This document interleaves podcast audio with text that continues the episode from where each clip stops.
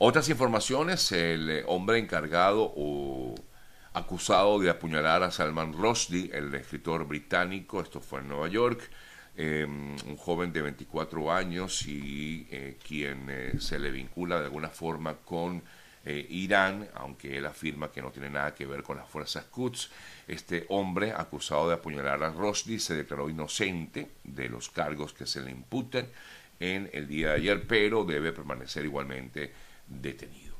En relación con el escándalo también de lo que fue el allanamiento de la casa de Trump en Mar-a-Lago, aquí en Florida, el juez federal eh, Bruce Reinhardt planteó la posible publicación de una versión de la declaración jurada para conocer exactamente qué fue lo que buscó o qué era lo que buscaba el FBI allí y el juez federal eh, dijo que iba estaba pensando estaba dispuesto a publicar algo, pero muy, digamos, de forma muy escueta, por decirlo de alguna manera, eh, porque él hablaba de que iba a publicar una versión bien editada de esa declaración jurada. Mientras tanto, el ex, el exdirector financiero de la organización Trump, una de las eh, grandes empresas de Trump, se declaró culpable por haber conspirado durante años eh, con esta empresa en una trama de fraude fiscal. Él es Allen Weisselberg, quien trabajó durante décadas para el negocio del exmandatario Donald Trump y considerado como uno de sus escuderos más fieles y ayer alcanzó un acuerdo con la fiscalía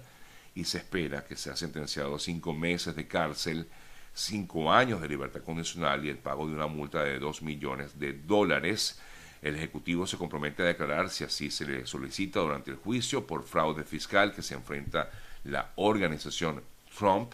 y que eh, comenzaría en el mes de octubre. En eh, otras importantes noticias, estas tienen que ver con las relaciones entre Colombia y Venezuela. En el día de ayer vimos unas reuniones importantes que se han dado entre empresarios de ambos países eh, y justamente allí el canciller designado por el gobierno de Petro para Venezuela informó que está ya prácticamente todo listo mm, para que se reabra como tal la frontera entre ambas naciones. Y justamente el ministro de Transporte, también recientemente nombrado por eh, Petro, Guillermo Reyes, inspeccionó la infraestructura de los puentes binacionales que hay en el norte de Santander para certificar el paso, lo que pudiera ser ya prácticamente en poco tiempo, afirman, el paso regular por la zona fronteriza entre Colombia y Venezuela. Mientras tanto, también ayer desde Venezuela, organizaciones eh, encargadas de las líneas aéreas hablan de que para el mes de octubre, eh, tal vez en el mes de octubre, ya se pueda conocer, eh, o mejor dicho, ya se puedan reabrir como tal las, los vuelos de entre Colombia y Venezuela también de forma regular. Esto ya sabemos que venía en algún momento que se iba a dar. Ya algunas líneas aéreas colombianas han recibido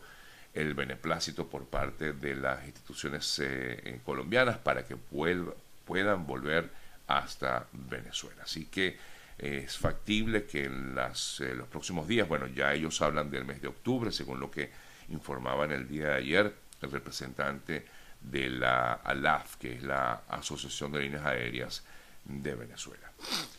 Eh, situación que sigue siendo delicada, por supuesto, en diferentes partes de Centroamérica. Ayer vimos eh, cómo mm, policía, la Policía Nacional de Honduras detuvo a varios migrantes, muchos, muchos de ellos venezolanos y algunos de hasta de Kazajistán, que iban a bordo de una camioneta. Esta persona que conducía la camioneta se supone que era el guía o coyote, como también se le conoce, fue detenido en el día de ayer. Otra noticia relacionada con esta situación de migrantes eh, que se vive sobre todo en Centroamérica, les comento que fueron rescatados dos ciudadanos también venezolanos eh, afectados luego del paso por la selva de Darién, según nos comenta nuestra colega Carola Briceño, con quien hablamos brevemente ayer aquí en el programa, rescataron a estos dos migrantes venezolanos y hasta una chilena luego de haber sido o sufrido lesiones durante su paso por la selva de Darién. Fueron rescatados eh, por lesiones en sus piernas y afecciones respiratorias. Em, ayer yo publicaba, por cierto, un video que me enviaron justamente familiares de este señor Pedro Pérez, eh, que había pasado o intentado cruzar la selva de Darién, luego fue rescatado eh, por compatriotas, eh, lo lograron sacar de la zona, él incluso llegó hasta Costa Rica, pero ante toda esta situación tan delicada que tuvo, incluso tuvo muchísimos problemas en sus pies, luego de recuperarse, se regresó a Colombia y de allí a Venezuela y ayer, finalmente pues eh, regresó con o tuvo ese reencuentro con sus familiares en Venezuela. Eh, en otras importantes, hablando de México, otra importante información, la Comisión de la Verdad Mexicana ha concluido que la situación de Ayotzinapa, recuerda,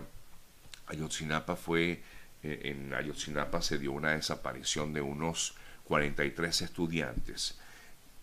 cuyo,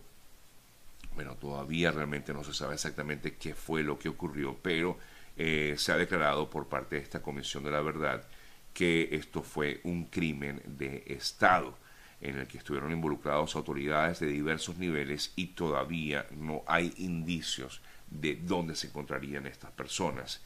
Eh, si están vivas, si no están vivas. Todo esto justamente ha sido eh, investigado por esta Comisión de la Verdad en, México. Voy a actualizar la información, es decir, voy a revisar qué noticias tenemos a esta hora de la mañana para comentarles a ustedes. Muchos medios, muchos portales hablan acerca de lo ocurrido esta mañana en Nicaragua, que se los comentaba bien temprano eh, el haber eh, detenido a un obispo en Nicaragua continúa pues esta arremetida por parte del régimen nicaragüense contra em, la Iglesia Católica. veo aquí una información que nos viene del aeropuerto de California. Esto ocurrió el día de ayer. Autoridades federales de aviación informaron que dos personas iban a bordo de un avión bimotor y otra tercera pilotaba un Cessna 152 monomotor y las aeronaves colisionaron mientras los pilotos estaban en sus aproximaciones finales al aeropuerto de Watsonville, al sur de San Francisco, eh, y fue un choque, choque de aviones en el aeropuerto, increíble, increíble, y informan eh, que habría múltiples muertes, pero se desconoce el número de personas afectadas por esta situación, pero porque hablan de múltiples y no destacan exactamente el número de personas afectadas por este choque de aviones pequeños, pero aviones finalmente, ¿no? En, California. China ha declarado alerta amarilla en todo el país, pero debido a la sequía y a las altas temperaturas, bueno, ahí en estos momentos en gran alarma en diversas partes del mundo, lo hemos comentado desde hace varias semanas, con respecto al eh, calor incesante que hay en algunas zonas del mundo, en Europa, lo hemos dicho, aquí en Estados Unidos y por supuesto China.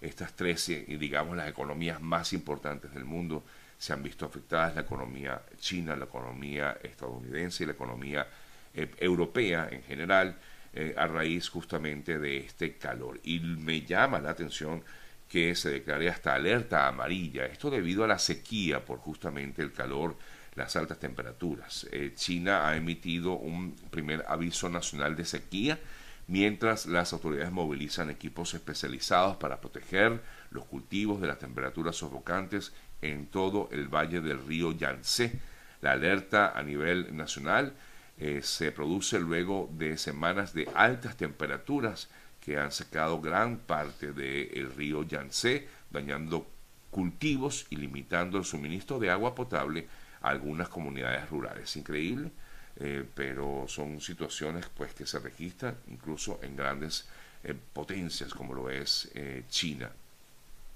en estos momentos.